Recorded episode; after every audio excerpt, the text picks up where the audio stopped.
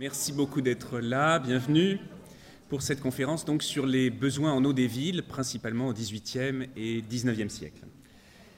Alors quand on parle de besoins, il faut d'abord que je vous précise de quoi on parle. Et quand on pense besoin, on parle d'abord de la physiologie, c'est-à-dire de des besoins euh, pour la survie de l'être humain. Un être humain a besoin de 2,5 litres d'eau par jour, sinon il meurt. Selon les cultures et les euh, périodes historiques, vous avez différentes manières de vous administrer ces 2,5 litres d'eau que vous devez absolument avaler chaque jour. L'essentiel de cette eau ne vous vient pas par la boisson, mais par l'alimentation, principalement des fruits et légumes, des choses comme ça, et auxiliairement, le reste, ce sont donc des boissons des boissons très diverses, alcoolisées, pas alcoolisées, trafiquées, tout ce que vous voulez, dont l'eau pure représente une fraction, une petite fraction, ça dépend extrêmement euh, des cultures. Le XVIIIe siècle dont je vais vous parler consomme énormément de vin, de bière, de cidre, de choses comme ça, qui sont en fait les boissons principales, euh, l'eau étant euh, tout à fait secondaire en fait comme eau de boisson dans la plupart des cas.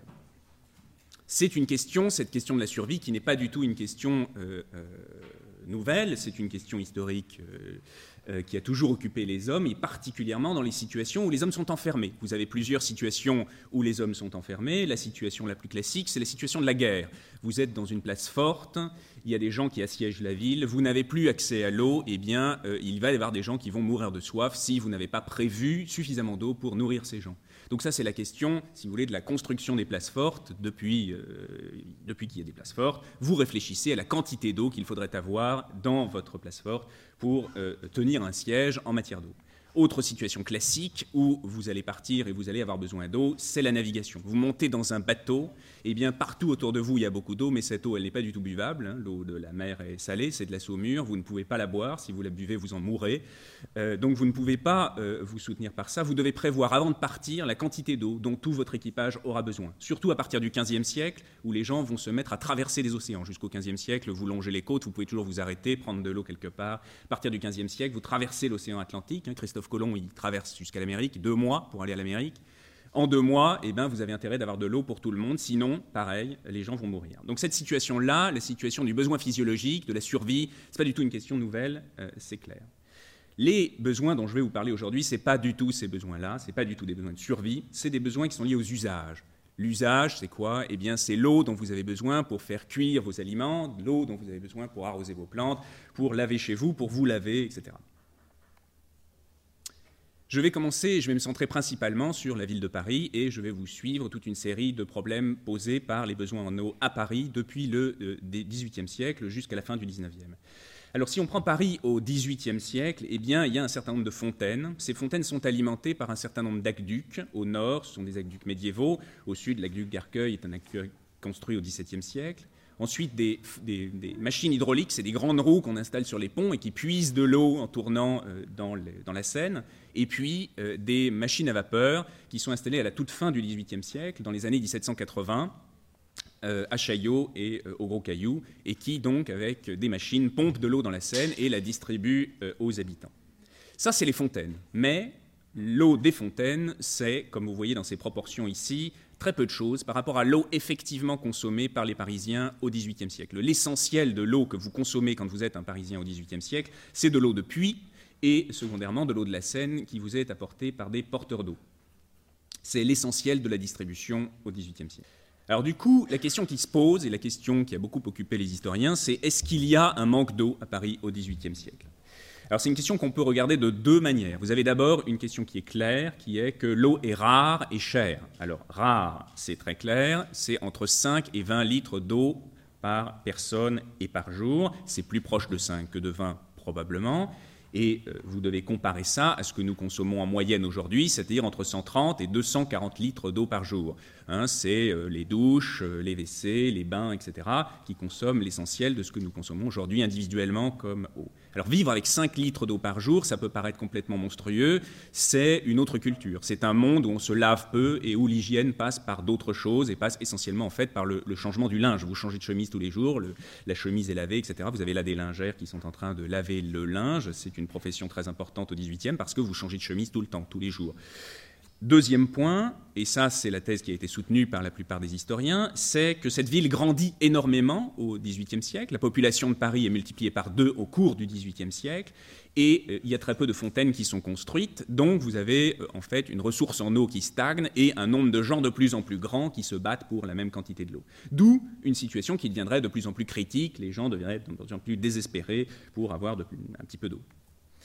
Alors, le dernier point qui est euh, en fait important pour saisir cette articulation entre l'eau rare et euh, la crise de l'eau, c'est qu'au cours du XVIIIe siècle, il y a un nombre croissant et euh, de plus en plus croissant après 1730 de projets qui sont proposés par des ingénieurs, scientifiques, administrateurs divers pour alimenter Paris en eau, c'est-à-dire en apporter par différents systèmes que je vais vous exposer. Alors pourquoi il y a un problème? Eh bien il y a un problème parce que le manque d'eau tous les gens qui parlent du manque d'eau, tous les gens qui parlent des besoins en eau au XVIIIe siècle à Paris et qui disent qu'il y a une crise, ce sont des gens qui veulent amener de l'eau à Paris. Donc en gros, si je caricature, ce sont des entrepreneurs et ils sont en train de vendre un business et euh, pour euh, justifier leur business, ils disent il y a un manque, ce manque est terrible, il faut y répondre. Du coup, si vous voulez, si vous relayez ce discours-là, si vous dites il y a un manque et vous l'avez pris ce manque dans, euh, ces projets, vous euh, relayez un petit peu la, dramatisation de ces entrepreneurs. Vous avez deux types de projets qui sont proposés au XVIIIe siècle. La première solution, qui est la plus classique, c'est vous pomper l'eau de la Seine.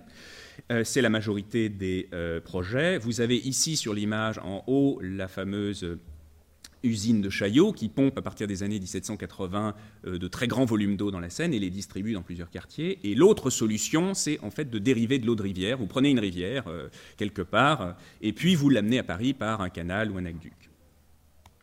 Ces projets de dérivation, donc le fait de prendre une rivière et de l'amener à Paris, ça va tout changer dans, le, dans les termes des débats sur les besoins en eau de Paris. Si vous avez un système de pompage, comme ici, donc l'usine de Chaillot, eh bien, vous n'avez pas besoin de savoir combien d'eau vous allez distribuer. Vous avez des consommateurs, ils vous demandent de l'eau et vous leur fournissez de l'eau. S'ils vous en demandent moins que la machine peut fournir, eh bien, votre machine tourne moins qu'elle ne pourrait tourner. S'ils vous en demandent plus, vous construisez une deuxième pompe. C'est d'ailleurs ce que vont faire les entrepreneurs de la pompe de Chaillot. Ils construisent une deuxième pompe. L'aqueduc, c'est tout à fait différent. Vous construisez un aqueduc, c'est une très grosse infrastructure, ça coûte énormément d'argent. Vous devez savoir, puisque vous allez chercher ce volume d'eau, une fois que vous aurez construit votre aqueduc, il est construit pour un certain volume d'eau, vous ne pourrez plus l'agrandir. Donc vous devez savoir, avant de construire et avant d'aller dériver la rivière quelque part dans la Pampa, que vous savez précisément la quantité d'eau que vous voulez amener à Paris.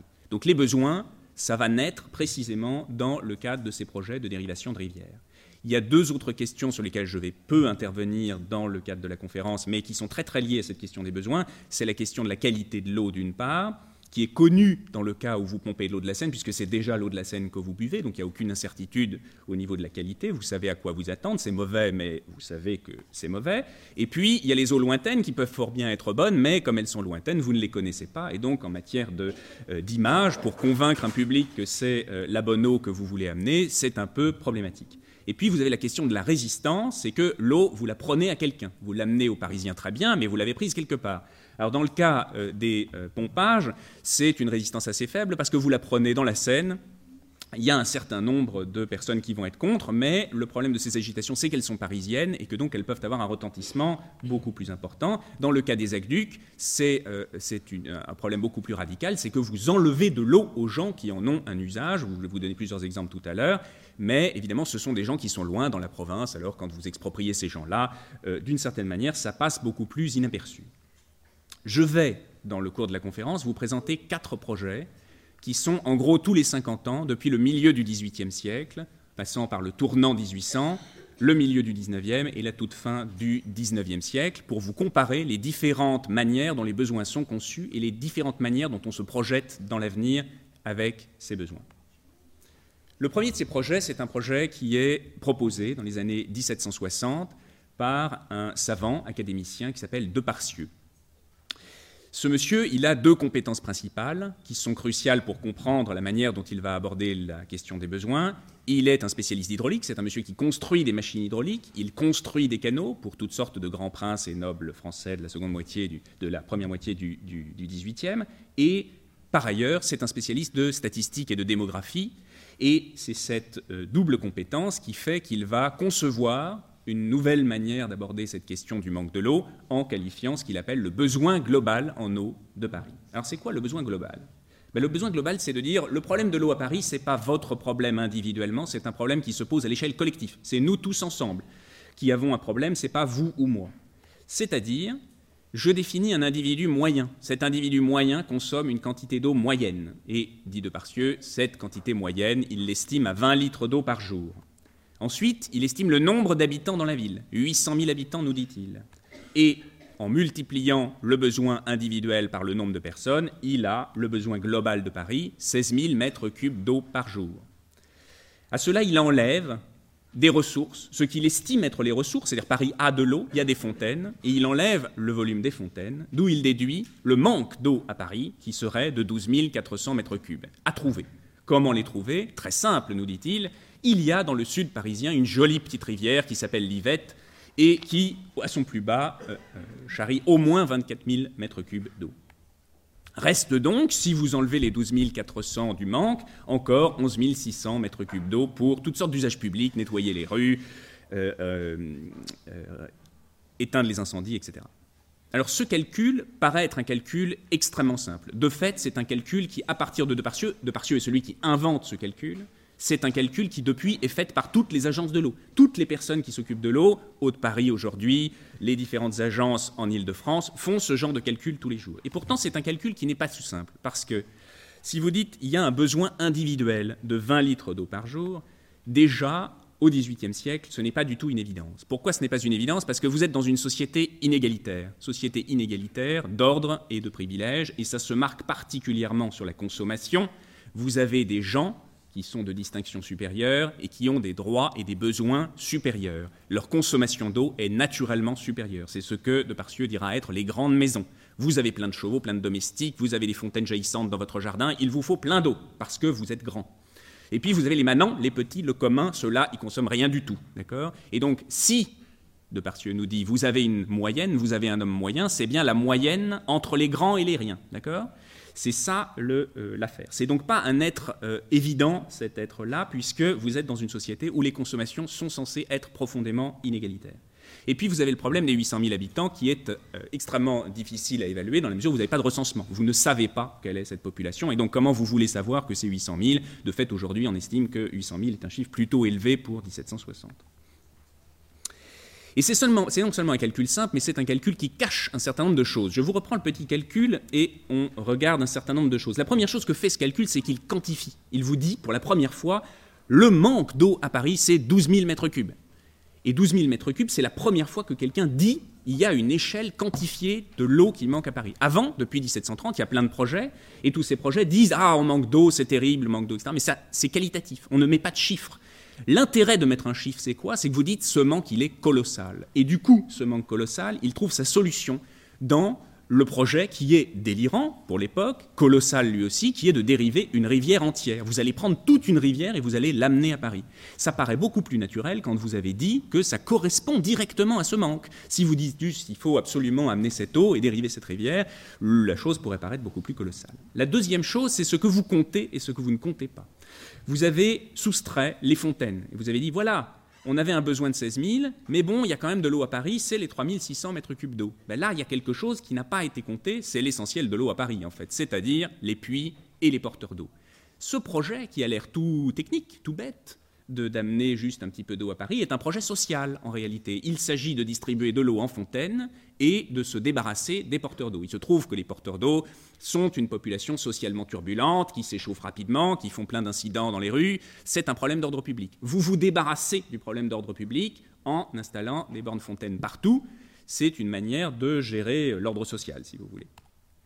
Ensuite, vous avez une dernière chose qui est, euh, une troisième chose, qui est que vous proposez une solution complète et définitive. C'est-à-dire, vous définissez le besoin global de la ville. C'est toute l'eau pour toute cette ville que vous allez prendre en charge, 16 000 mètres cubes d'eau.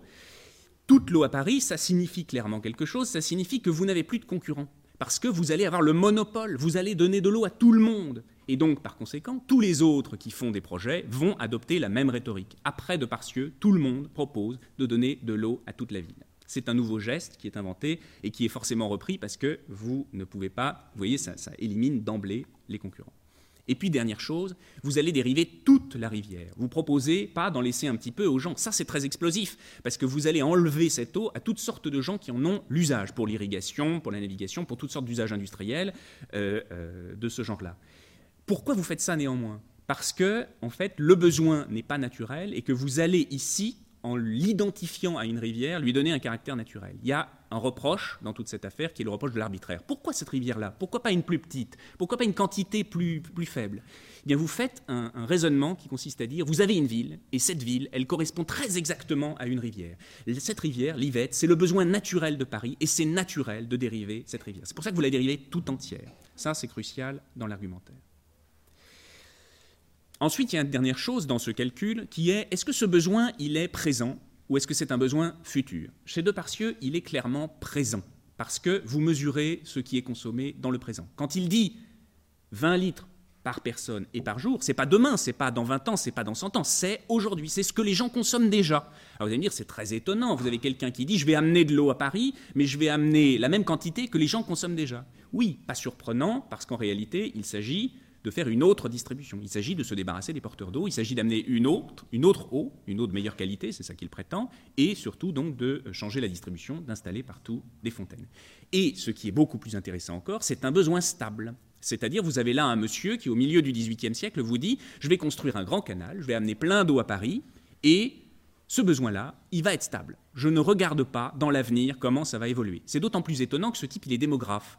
C'est-à-dire, il sait très bien d'expérience que les villes croissent et que particulièrement Paris a doublé en population au cours du XVIIIe siècle. Cet homme-là sait que les villes grandissent et que les populations augmentent et que donc les besoins vont augmenter. Et pourtant, il vous dit, ça ne me regarde pas, je fais un projet qui se projette dans un futur stationnaire. C'est parce que tous les projets de cette période sont de cet ordre et s'imaginent le futur comme un état stationnaire. Vous transformez le monde, vous installez un nouveau système de l'eau, mais vous n'imaginez pas que après ce système de l'eau, ça va évoluer. C'est une manière de se projeter dans l'avenir qui est typique du XVIIIe siècle. Deuxième projet, on se déplace, on n'est plus au milieu du XVIIIe siècle, on est en 1800. C'est le régime napoléonien. Le régime napoléonien réfléchit à plusieurs types de dérivations. Ici, vous avez le bassin euh, hydrographique de la Seine. Je vous l'agrandis un petit peu autour de Paris.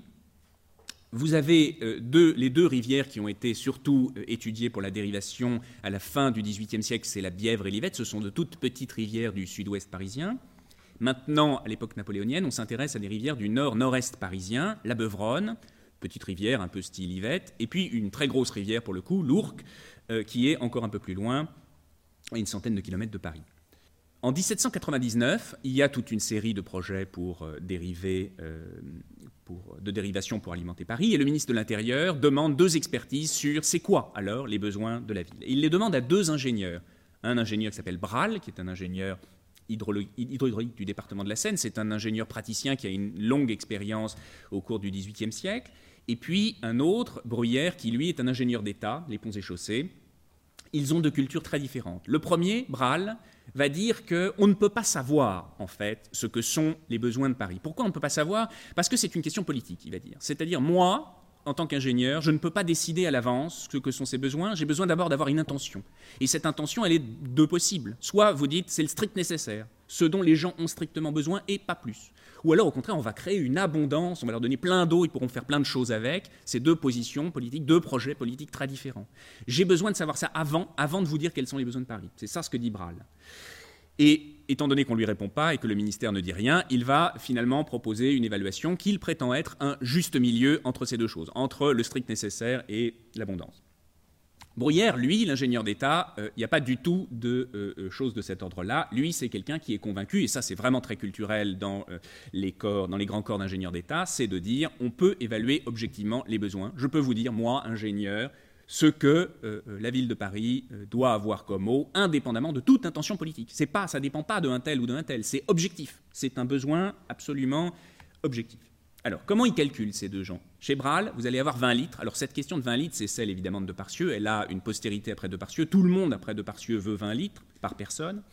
Mais euh, on la décline de manière diverse. C'est-à-dire, le chiffre est inévitable, mais on lui donne des sens qui sont un petit peu différents. Ici, 20 litres pour Bral, c'est d'accord, c'est le domestique, mais c'est une projection. C'est-à-dire, c'est pas ce que les gens consomment dans le présent, c'est ce qu'ils consommeront bientôt, dans l'avenir, quand ça sera plus facile de se procurer de l'eau. Chez Bruyères, non, 20 litres, beaucoup trop. Vous pouvez prendre 20 litres si vous considérez avec tous les usages collectifs, tous les arrosages, bains, euh, etc. La consommation réelle chez Bruyères, c'est 7 litres, 6,9 litres même. Très bas, Et puis vous avez l'évaluation de la population, 600 000 chez Bral, c'était 800 000 chez Deparcieux, et 720 000 chez Bruyères. Vous voyez que le chiffre varie énormément, toujours pas de recensement, euh, vous pouvez prendre le chiffre que vous voulez en fait. Hein. Et du coup, vous fabriquez un chiffre qui vous correspond bien, du côté de Bral, 12 000 m3, et du côté de Bruyères, 5 000. Bémol, chez Bruyère, on imagine une progression, une projection dans l'avenir, et on se dit, bon, 5000, c'est ce qu'ils consomment maintenant, peut-être que quand ils auront plus facilement de l'eau, quand ils ne seront pas obligés de faire 5 km pour en avoir, mais qu'il y aura une fontaine en bas de chez eux, eh bien, euh, ils en consommeront 7000. Donc, une idée d'une euh, projection des consommations. Et puis Bral rajoute toute une série de choses. Des établissements publics, les prisons, les hôpitaux ont besoin d'eau, on va leur donner de l'eau. La salubrité, l'agrément, on va mettre des fontaines partout, des abreuvoirs, des bains, des lavoirs, toutes sortes d'objets qui ont besoin d'eau. Ça, c'est un volume colossal qu'il euh, évalue à au moins 40 000 m3. Du coup, alors vous avez de l'autre côté, chez Bruyère, ce qui est très intéressant, tous ces objets-là, tant les établissements publics que la salubrité et l'agrément sont considérés comme arbitraires. C'est-à-dire, ben, vous pouvez les multiplier à l'infini. Oui, vous pouvez mettre des fontaines jolies qui jaillissent avec de l'eau à tous les coins de rue. Si vous voulez amener de l'eau, ben, vous pouvez aller dans l'inflation et en mettre de plus en plus, toujours plus. Donc ça, c'est pas objectif et donc faut s'en passer. Ça, c'est l'argument de Bruyère.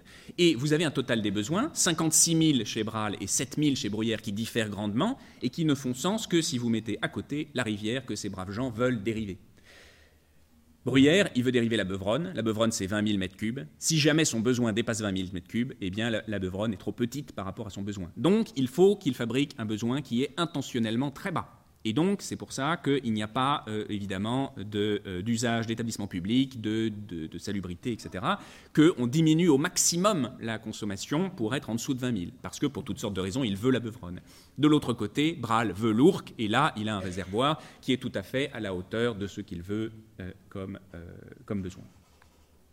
On se déplace dans le temps.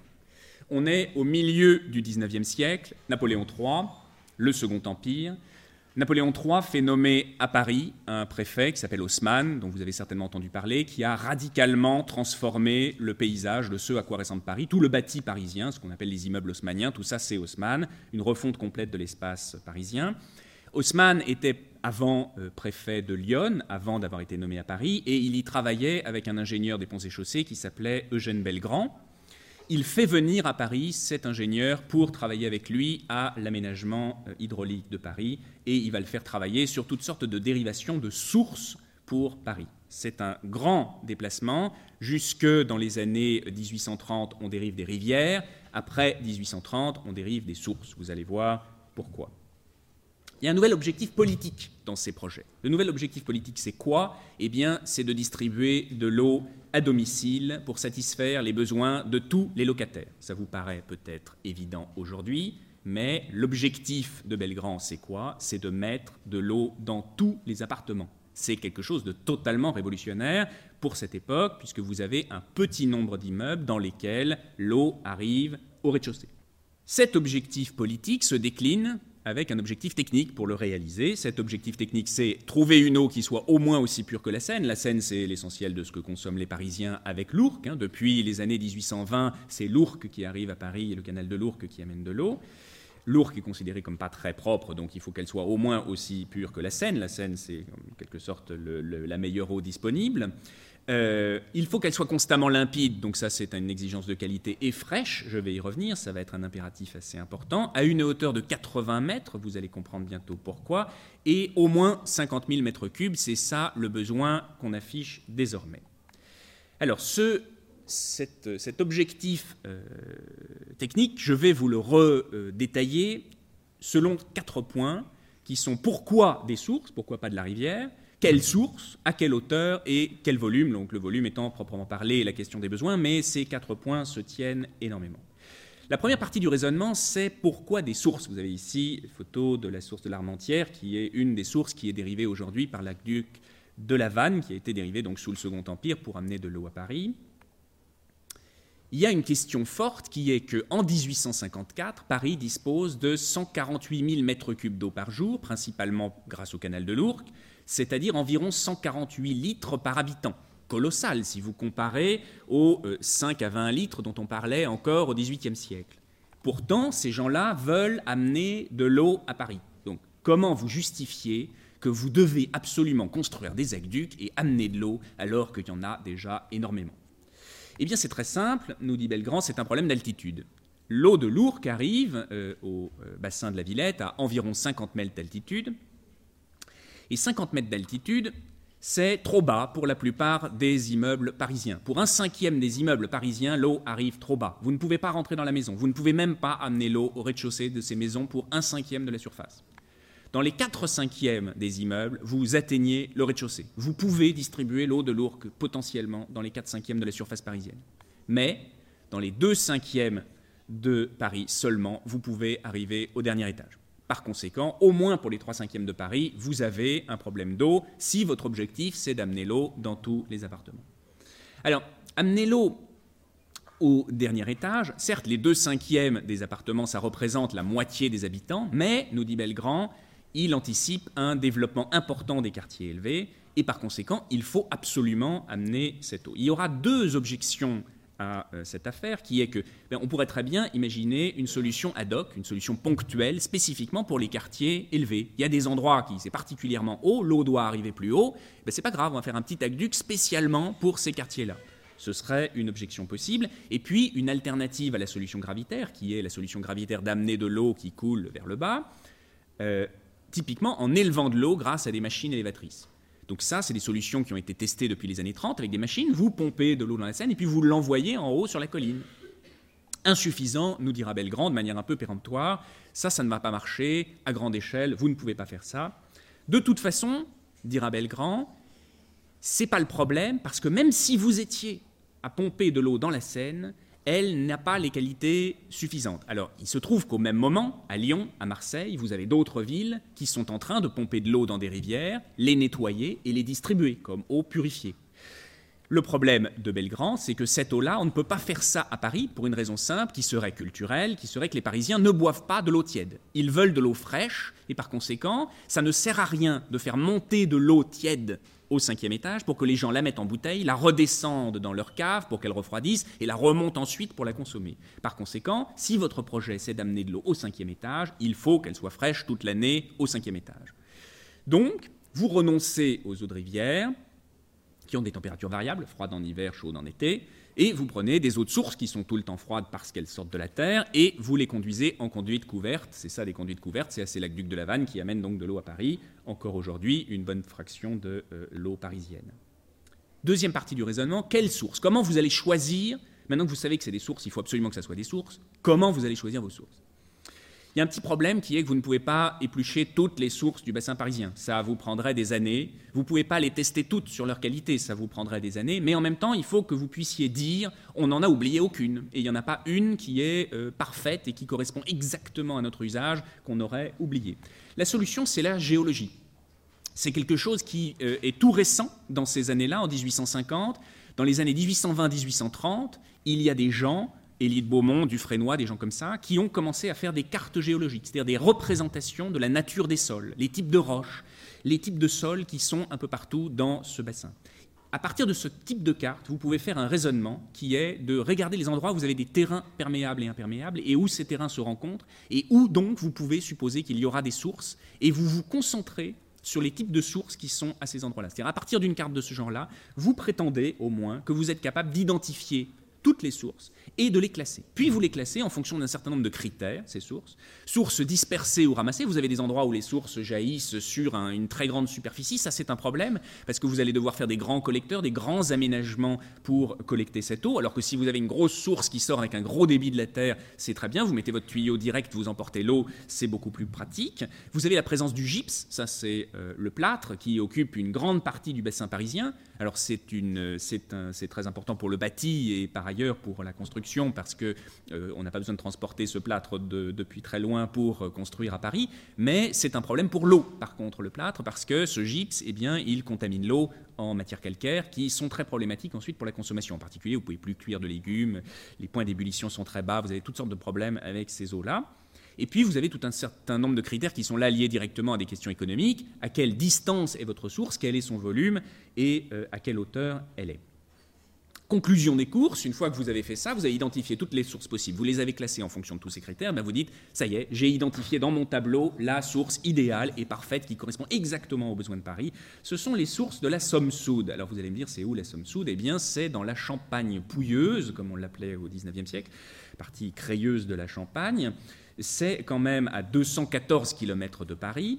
Et c'est un ensemble de sources qui représente quand même 86 400 mètres cubes, à comparer aux petites rivières de tout à l'heure. Hein. La Beuvronne, l'Yvette, c'était 20 000 mètres cubes. Vous avez affaire à un ensemble de sources qui donnent naissance à des rivières. Ces rivières, elles figurent d'ailleurs sur la carte, et quand vous allez vouloir les enlever, euh, euh, ça va poser des problèmes politiques assez importants. D'ailleurs, ce projet ne se fera pas finalement à cause de la résistance locale. D'abord parce qu'on enlève énormément d'eau et surtout parce que c'est une région extrêmement aride et qu'enlever un grand volume d'eau dans une région extrêmement aride, c'est la région la plus aride du nord de la France, euh, pose un certain problème.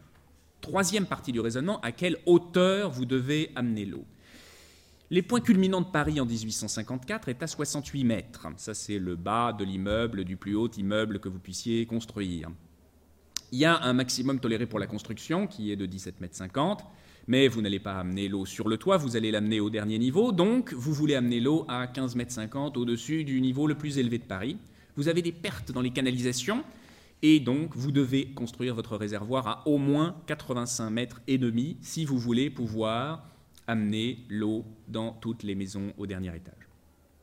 Alors ça, c'est difficile à trouver. Si vous voulez amener de l'eau à Paris à 85 mètres en grand volume, il va falloir euh, chercher des sources possibles à ce volume-là. Et comme c'est difficile à trouver, on va baisser un petit peu parce que précisément les, sources de la somme soude, vous ne pouvez les amener qu'à 80 mètres et donc vous allez vous contenter de 80 mètres. Ensuite, on arrive au dernier point qui est, à proprement parler, les besoins, qui est quel volume? Comment vous concevez euh, ces volumes? Il s'agit de distribuer maintenant dans les maisons, c'est ça l'objectif. Vous calculez le nombre de maisons qui sont abonnées. Elles sont abonnées à quoi? Elles sont abonnées au réseau de l'Ourcq. L'Ourcq amène via euh, le euh, canal de l'Ourcq dans le bassin de la Villette où il y a une prise d'eau qui distribue toutes sortes de tuyauteries qui vous amène quand même de l'eau dans 6229 maisons en 1854 au rez-de-chaussée.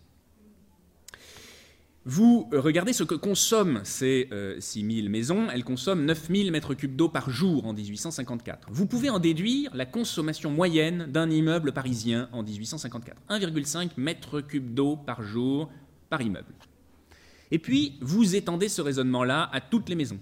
C'est-à-dire, vous sortez les cadastres. Le cadastre, c'est, euh, depuis en, gros l'Empire, une petite feuille de papier conservée dans les mairies où vous notez toutes les maisons et tous les propriétaires de ces maisons. Donc vous savez précisément compter toutes les maisons. Il y en a 31 500 à Paris. Vous multipliez par le besoin moyen que vous venez de calculer, un litre et demi pour chaque maison, et vous arrivez à ce chiffre de 50 000 mètres cubes de besoin euh, d'eau.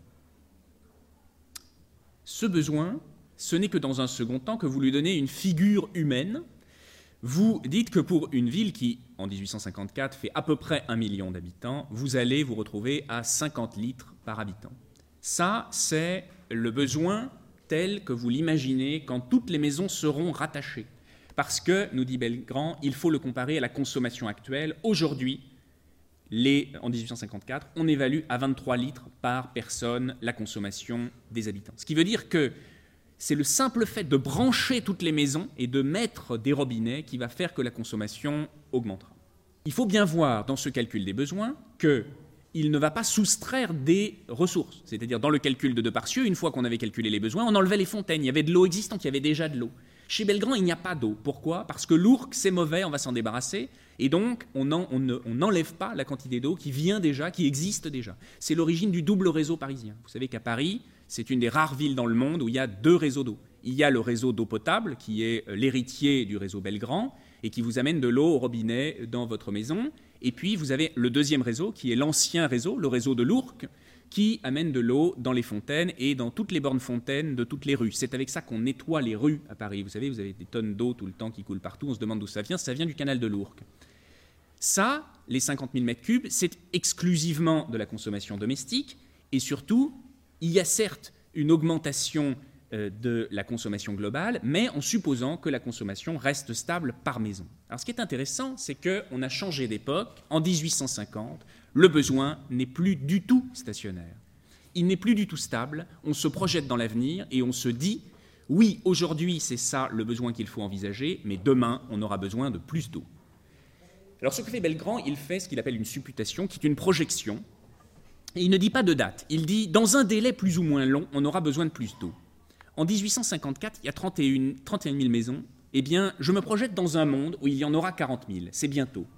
Le besoin domestique de 50 000 va grimper à 60 000. Et puis il dit, voilà, il y a aussi des besoins industriels. C'est la première fois qu'ils apparaissent dans les comptes. L'industrie consomme beaucoup d'eau et de l'eau de très bonne qualité souvent. Il y a plein de procédés industriels qui ont besoin d'eau et des eaux de très bonne qualité. Ces eaux dont on nous dit qu'on consomme 8700 euh, mètres cubes en 54, il estime que ça va à peu près doubler. Ensuite, il y a les édifices publics, les hôpitaux, euh, toujours pareil, les prisons, etc. De 11 000 vont passer à 15 000 mètres cubes. Vous arrivez à un sous-total de 70 000 mètres cubes en 1854, qui va grimper à 90 000 mètres cubes dans un futur proche, nous dit-il. Et puis vous devez leur rajouter toutes les eaux publiques, les fontaines, les bains publics, les abreuvoirs, tout ce que vous pouvez imaginer dans ce genre-là, l'arrosage des rues, la lutte contre l'incendie, toutes ces choses-là. Ces 56 000 mètres cubes dans le présent, nous dit Belgrand, ce sera 110 000 demain. Comment il le fait, je vais vous le dire dans un instant. Le total à prévoir est donc de 200 000 mètres cubes. On a grandement, colossalement augmenté.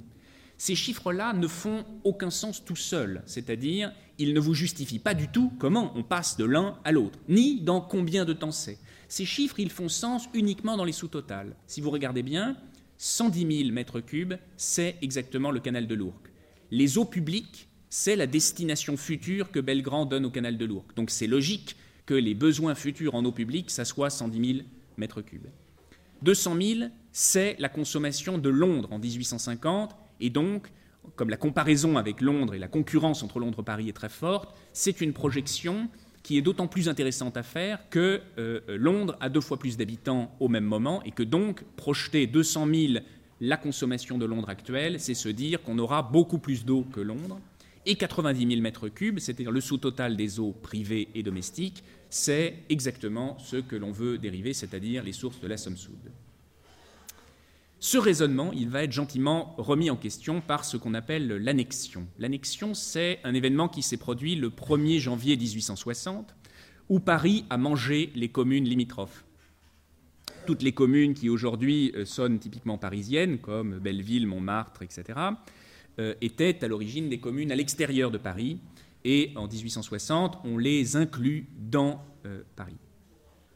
L'annexion va complètement redéfinir le problème. Pourquoi? Eh bien d'abord parce que la surface de Paris double. Paris gagne d'un coup 400 000 habitants. Et Haussmann évoque du coup maintenant une dynamique de croissance qui est beaucoup plus grande en imaginant que Paris aura un million d'habitants en plus avant la fin du XIXe siècle. Surtout, Paris gagne des quartiers extrêmement élevés. Belleville, Montmartre, plus de 60 mètres d'un coup. Du coup, l'argument qu'on pourrait arriver avec une seule source ou un seul groupe de sources à arroser toute la capitale devient impossible. Il faut imaginer une solution spécifique pour les quartiers élevés. Ce sera l'aqueduc de la Duisse, la dérivation de la Duisse dans la Marne, euh, qui amènera l'eau dans euh, le, réservoir de Ménilmontant que vous voyez là en bas.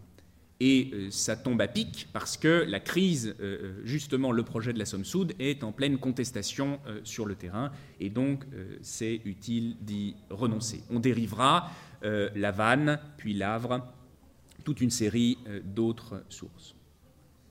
Les besoins, cette logique, elle est contestée radicalement par un certain nombre d'opposants qui, soutiennent qu'on a toujours vécu avec des petites quantités et qu'on peut continuer à vivre avec de petites quantités. Que s'il faut de l'eau, ce n'est pas essentiellement pour la consommer, c'est essentiellement pour la rejeter, c'est-à-dire pour euh, alimenter les égouts et chasser les déchets dans les égouts ce qui pose un problème. Il y a un fort mouvement dans la seconde moitié du XIXe siècle pour s'opposer à la tendance du tout à l'égout, qui vous paraît aujourd'hui une évidence, mais qui pose un certain nombre de problèmes écologiques et environnementaux que nous sommes en train de découvrir depuis quelques décennies, mais qui étaient déjà évidents pour ces gens au moment où le tout à l'égout a été inventé. Surtout, ces gens estiment ne pas avoir besoin d'eau parce qu'ils ont de l'eau, ils ont les 148 litres par habitant dont je vous parlais via la distribution des eaux du canal de l'Ourcq. Un petit intermède pour vous dire que ce qui arrive donc par la suite, c'est la dérivation de toutes sortes de sources. Ce que va faire la ville de Paris, c'est une action relativement impérialiste. Elle va sur le terrain et elle achète des sources un peu partout qu'elle va s'approprier et transporter via de grands aqueducs. Pour faire ça, elle va complètement changer de stratégie. Dans les années 70-80, elle ne va plus se reposer sur des arguments géologiques, elle va faire un inventaire systématique de toutes les sources existantes dans le bassin parisien. Cette carte en est le résultat. Euh, avec les volumes et les distances précises. Et donc, il va y avoir des études comparatives sur les coûts et les difficultés pour acquérir les différentes sources et les possibles contestations sur place. Donc, vous avez un espèce d'équilibre entre euh, la possible opposition, des populations, les volumes et les coûts, euh, parce que certaines de ces sources, la plupart de ces sources sont en fait assez loin.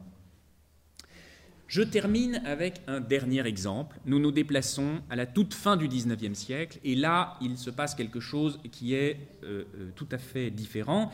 Dans un projet proposé par un, euh, un ingénieur du service hydraulique du Creusot, c'est un projet privé qui va être novateur en termes d'anticipation et au niveau de l'échelle qu'il propose. Ce projet, c'est une véritable course à la consommation. Ce que dit Duvillard, c'est que la consommation individuelle a augmenté entre le moment où Belgrand parlait, en 1854, et 1893, le moment où il se place, de 60 litres par jour à 300 litres par jour. Alors ce sont des chiffres relativement imaginaires, il faut toutes sortes d'acrobaties pour les produire, ils sont intentionnellement élevés pour arriver à créer ce que euh, en fait Duvillard veut, c'est une sensation de croissance linéaire, c'est-à-dire chaque année depuis 1854, chaque Parisien consomme 6 litres d'eau de plus par an. Chaque année, il consomme 6 litres de plus. Par conséquent, avec une population qui fait à la fin du 19e siècle 2,16 millions d'habitants, on a besoin de 650 000 mètres cubes d'eau par jour, plus. Un nombre de besoins techniques, en particulier le besoin des égouts, les chasses des égouts, 300 000 mètres cubes d'eau par jour, une augmentation continuelle de la population, qu'il imagine euh, rajouter donc dix ans plus tard euh, moins de dix ans plus tard, 90 000 m3 par jour, une augmentation de la consommation de toute la population entre 1893 et 1900, qui continue à croître à 6 litres euh, par an. Il faut un total d'eau pour Paris de 1,2 million de mètres cubes d'eau par jour. C'est absolument pharaonique si vous le comparez même à ce que nous consommons aujourd'hui. À Paris, 490 euh, 000 mètres cubes d'eau en 2013 pour vous donner une idée dans le rapport à l'individu, ce serait comme si chaque personne consommait 450 litres d'eau par jour, à comparer aux 219 litres d'eau actuels, qui est quand même déjà un chiffre assez euh, impressionnant. Plus, il nous dit la banlieue. La banlieue n'est pas rattachée à ce réseau, on va la rattacher à ce même réseau, 300 000 mètres cubes d'eau par jour. Les banlieusards sont censés consommer moins d'eau que les Parisiens, on se demande pourquoi, mais euh, on va dire ça comme ça. Leur consommation est censée croître moins vite. Besoin total en 1900, 1,5 million de mètres cubes que vous devez comparer aux 200 000 de Belgrand. Or, nous dit, euh, Duvillard, les ressources, c'est toujours ce qui a été emmené par Belgrand, l'aqueduc de Lavre et de la vanne, 180 000 mètres cubes. Donc il manque chroniquement à Paris 1,32 million de mètres cubes en 1900. Il faut dériver des quantités d'eau phénoménales. Hein. Là, c'est plus des petites sources. Surtout, ce qui est génial, c'est qu'il continue. Il vous dit, ça ne s'arrête pas. En 1910, ça continue. Les consommations individuelles ont continué à croître, toujours de 6 litres par an, mais il met un bémol. Peut-être que ça sera moins, ça baisse peut-être un petit peu à 5 litres par an, du coup, vous avez une consommation individuelle à l'échelle de la région parisienne, maintenant c'est plus seulement Paris, c'est Paris et banlieue, 400 litres par jour, qui vous amène à, pour une population de 4,3 millions d'habitants, là aussi croissance linéaire de la population, 1,72 millions.